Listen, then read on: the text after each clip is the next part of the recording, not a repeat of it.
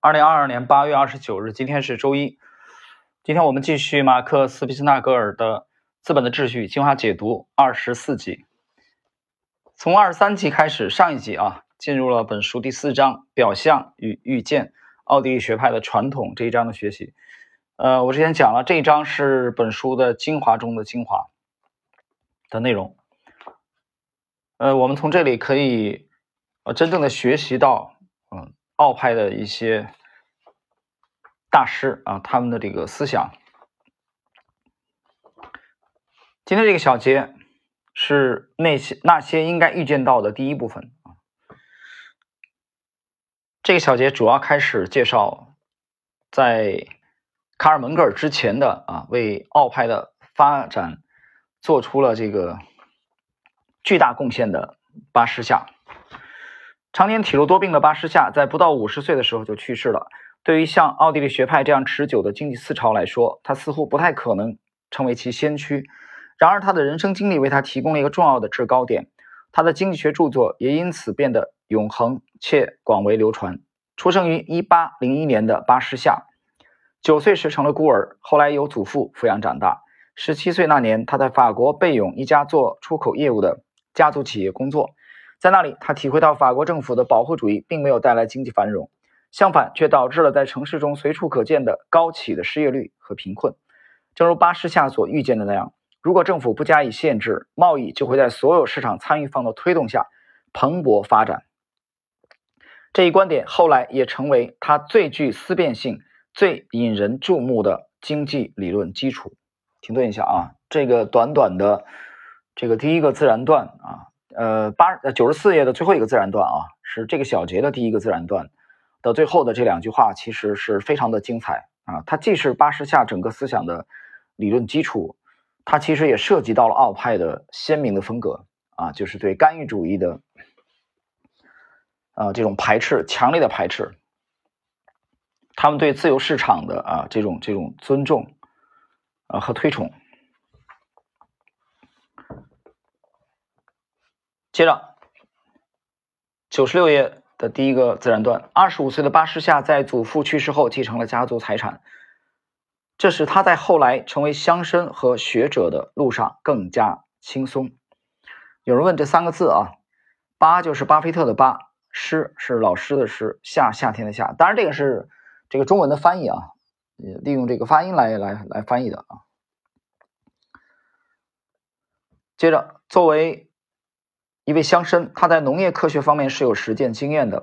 他知道农作物的最佳轮作周期，也雇佣了佃户来经营农场。但承认自己不怎么在乎钱的巴士下，很快就放下了农场的日常工作，深深地沉浸在思想和书籍的世界中。然而，像他在乡村庄园里那样生活，离这片土地很近，感知也变得清晰起来。农夫看到的只是一块新耕种的田地表面上的贫瘠。我们再一次想起孙子的教诲。观察种子，即便还没有成熟之时，他会不会像克利普一样，更注意、更愿意集中注意力于未经雕琢的玉石，而预见到庄稼幼苗的未来成长呢？他会不会像将农夫们的方法视为通过多年收割而达到预期目标的最直接、最切实的手段？这里提到的克利普啊，是本书的作者马克思·皮斯纳格尔，呃，这个期货投机方面的这个导师。继续，根据在自然界中的经验，巴士夏发现市场及人与人之间的交易应当足够自由的进行，这也是一种高级的追求欲望满足的机制。即使初期存在着明显的不平等，追求欲望的过程会出乎意料的消除这些不平等性，指向更高层次的需要间接实现的目的。所有这些都是为了资本主义制度下的受益者，也就是消费者的利益。正如巴士夏在《和谐经济论》中所写的那样。必须引入竞争，因为需要竞争来改变不平等的事实。劳动力本能的朝着承诺其会得到最好回报的方向前进，所以最终必然会达到一个能够享受超长优势的结果。因此，不平等仅仅是一种对自身的鞭策，驱使我们走向平等。这便是目的论在现实社会中最好的例子之一。巴士夏使用人类行为学。术语来描述经济学现象，展现了其典型的奥地利学派风格。社会中的人们彼此支持，为他人工作，互利互惠，运用自身能力，亦或任凭他人支配，都是为了取得回报。个人就像国家一样，并不是孤立的。事实上，个体的生存取决于个体间的相互作用。巴士夏也恰恰使用了这一逻辑来反对保护主义者，后者最终会将人类变成像蜗牛一样的绝对孤立的状态。停顿一下，刚才讲的这一段啊，他用人类行为学术语来解释经济学现象啊，而且他描述社会中的人们彼此支持，为他人工作，互利互惠，运用自身的能力啊，是为了取得回报。因为个人他不不是孤立的嘛，人与人之间那互利互惠，为他人工作。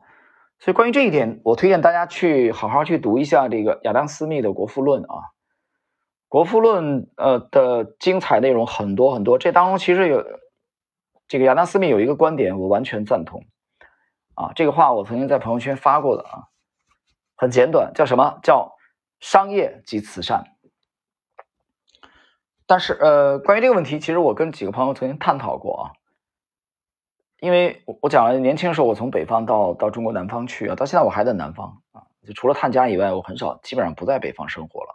但因为在北方生活了二十多年，后来一直在南方，所以我对中南北方，我经常讲南北方的生活习惯啊，的这个饮食的差异啊，南北方南方人北方人的这种啊，这个我觉得特点嘛啊，或者说优缺点，我觉得我应该都是应该有相当的了解啊，应该有一点发言权吧。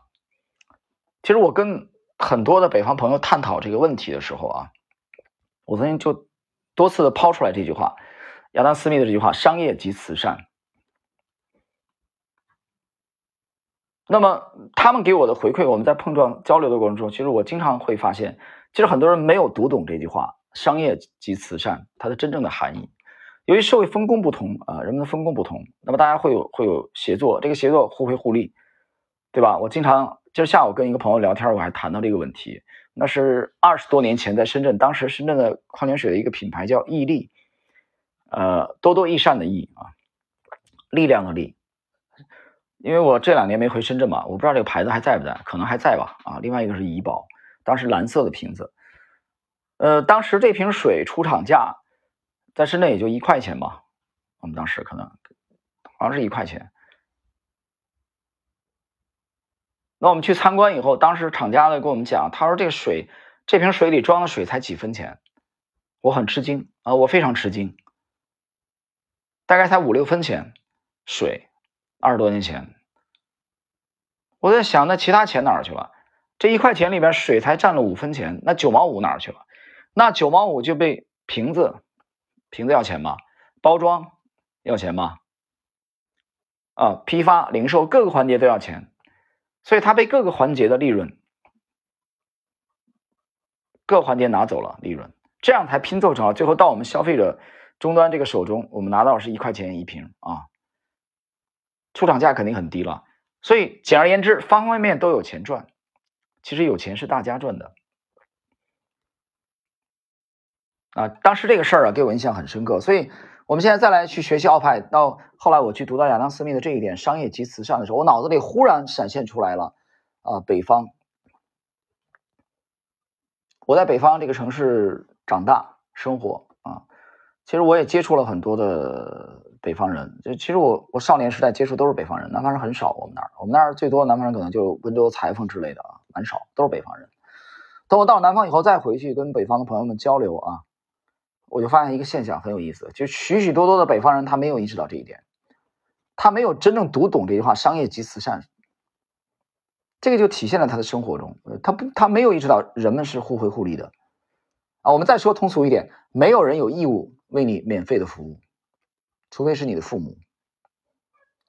那么，但所以这些人他认为啊，但你可以不需要回报的，明白吗？不是这样的，不是这样的。那我问你，别人的价值怎么体现？别人的价值怎么体现？所以这种互惠、互利、互惠啊。商业及慈善的这个这个道理，我觉得可能南方的朋友们理解的更好一点，尤其在中国经济更发达的地区啊，他们理解的。所以你看它的商业活动啊，它的它的它的经济，当然除了地缘的优势以外啊，除了沿海啊地缘优势以外，就相对来说，北方有很多北方朋友这点没没想明白，没有想明白啊，没有想明白，那就慢慢想吧。好，我们再来看，在早期一对一交流曾是巴士夏最喜欢的表达想法或说服别人的方式。他最亲密的朋友是菲利克斯·库德罗伊，一位年轻的知识分子，也是住在附近的乡绅。刚从图卢兹的法学院毕业不久，库德罗伊就成为一个深受卢梭影响的社会主义者。可以说，卢梭的政治哲学对法国大革命有着深刻的影响。很难想象这两人的观点如此尖锐对立。然而，随着时间的推移，巴士夏将库德罗伊转变成了古典自由主义信徒。巴士夏对国家权力可以服务一切这一观点感到气愤，并挖苦似的嘲笑了这一想法。想象一个至善的国家可以喂饱所有人，杜绝失业，养活所有企业，筹建所有项目，抚慰所有伤痛，解决所有困惑，消除所有疑惑，传播一切真理。人们可以随心消遣，孩子。和老人衣食无忧，它可以满足我们所有的需要，满足我们的一切好奇心，纠正我们所有的过失，弥补我们犯下的错误。从此，我们就不必有远见，不必谨慎，也不必拥有自我判断、睿智、经验、秩序、节俭、节制和主动性。这一想法简直荒谬的不切实际。经过多年的论证，巴士夏将这一观点传播给了更多人。各位停顿一下，说老实话，巴士夏刚才论述的啊，国家权力可以服务一切啊，刚才那段描述，这个非常的精彩。说老实话，我童年时代、少年时代的时候，我对此也深信不疑。但是等我随着我年龄的增长，随着阅读面的啊这个阅读量的增加啊，随着你视野的开阔，随着你到了中国南方去，到中国最发达的地区啊，到到深圳去，到上海去，我逐渐的明白了，基本上是纯扯淡的。那就是一个乌托邦，那就是一个乌托邦。OK，我们继续。他这样将这一观点传播给了更多人，并在1834年4月发表了他的第一篇文章，一篇呼吁废除所有关税的文章。接着是第二篇反对对葡萄酒征税的文章，第三批反对土地税。及贸易限制的文章。当他主动提出了关于英法关税的手稿发表在享有盛誉的《经济学人》杂志上时，巴士夏真正成为自由贸易和经济自由的强烈支持者，同样也是抵制保护主义浪潮的一员。巴士夏在他的第一本书《经济诡辩》中发表了大量文章，这本书至今仍被认为是捍卫自由贸易的最佳作品。在此之后，他真正的伟大作品《和谐经济论》也问世了。他认为。如果私人财产权能够得到足够尊重，社会上所有成员的利益就可以和谐共存。在他看来，政府的主要作用是维护生命安全、自由和财产，以及消除不公正。各位，这一段很重要啊！这段话非常重要，就是巴士夏在他第一本书《经济诡辩》中发表的这个观点啊，他的和谐经济论。这里头他的观点，他认为私人财产得到足够尊重，社会成员。的利益可以和谐共存，我完全赞同这种观点。大家试想一下，我们远的不说，只说最近的这个这个三十年吧。我们从，呃，这十年不算吧，是吧？我们只算前三十年吧。从七九年到十年之前，大家想一想，呃，能过上好日子啊？七九年的时候，我记得当时我们，别说七九年了，我可能八零年、八一年我穿的那个。那上衣还是绿色的，我现在还记得。就我们身边很多人的这个这个服装啊，我我说不算沿海地区，我们北方很多还是不是蓝的，就是绿的，很单调啊。甚至有一些孩子们穿的可能还是打补丁的衣服，物质生活没有极大的丰富。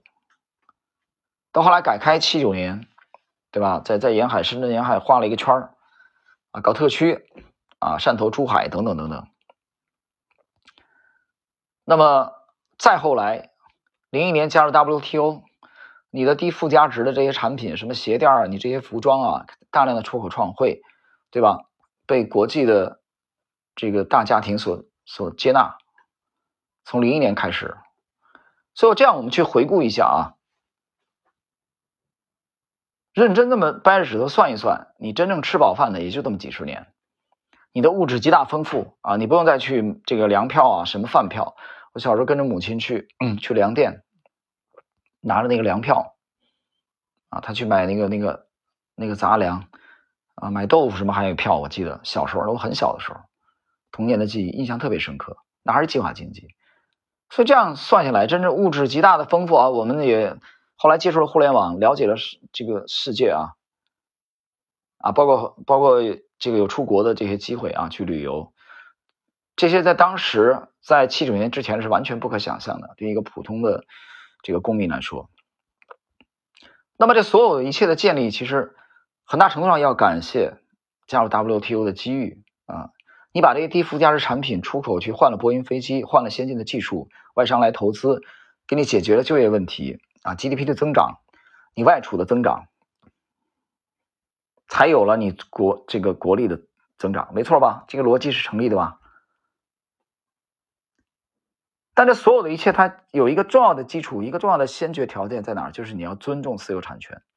所以在改革开放之初。邓提出来的，让一部分先富起来，从中国南方的啊这个赵新先三九的啊年广久的傻子瓜子，这个健力宝的李经纬啊，就这些代表人物，嗯，还有这个比如说九十年代牟其中啊等等等等这些，就是放开步伐，大胆的，原来多养几个鸡都是割都要割资本主义尾巴。所以，能不能切实的保护私有产权，这个其实很大程度上就影响到了你的经济到底有没有活力。想过吗？我们设想一下，私有产权都不能切实得到保证，所有这个手续完备的啊别墅动不动就被推掉，在这种情况下，有几个企业家愿意踏踏实实做下来？把他的店做成百年老店、两百年老店、五百年老店，甚至千年的老店，有这种精神往下传承。他传承个鸟，他不可能有这种长线思维，因为他知道他把这个店做大了，下一步就是什么样，所以他就没打算做大，明白吗？可能做的小有规模，他就给他卖了，转手就给他卖了。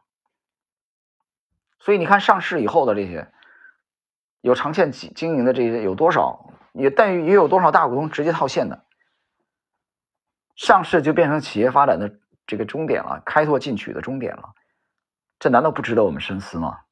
所以，切实可行的、真正的落实到行动上的保护私有产权，让通过辛勤劳动的这些人有安全感，你的经济才有可能有活力。这点巴士夏什么时候写出来？大家想一想，一八零一年出生的巴士夏啊，奥派的先驱，他可以说是理论的奠基人之一吧。所以，我们今天去学习啊这些啊这些章节，我觉得我们可以站在一个更广义的角度去看待这些先贤们，而不是说我讲说这个啊股市啊只有股市啊只有股票，不是这样，太狭隘了。你的你的视野太狭隘了，所以当你把这些事情、把这些逻辑想清楚的时候，包括亚当·斯密啊，包括米塞斯，包括哈耶克啊，罗斯巴德，包括他的创始人卡尔·蒙格尔，把这些先贤的思想想清楚，和我们的生活实践相结合，那么长此以往，你，你持续不断的去学习、去观察身边，去跟你的阅历、跟你的这个经历、你的见闻去结合。你怎么可能不得到提高呢？反过来，你不这样做的话，你怎么升维呢？你难道只看去刷刷那个什么音、什么什么手这种碎片化的东西啊，奶头乐的东西，去靠一个靠两三分钟的段子博你一笑的段子就可以升维吗？那样就算是一个终生学习者吗？我持保留意见。OK，时间关系，我们今天的第二十四集啊，第四章的第二个小节，正式开始介绍八师相。那些应该预见到的这个小节的第一部分内容就到这里啊，在下一集后半部分内容我们放在第二十五集啊，跟大家再交流。